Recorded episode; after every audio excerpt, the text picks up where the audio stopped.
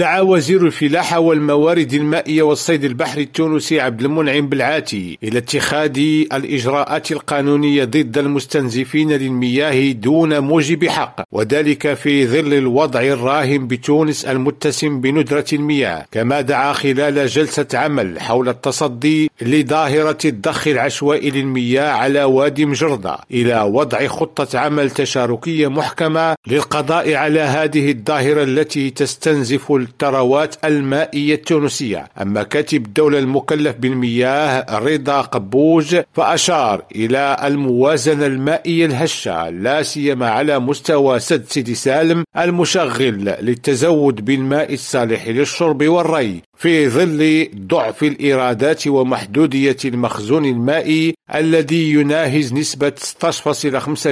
16.5% من طاقة التخزين عبد الله البشواري ريم راديو نواكشوط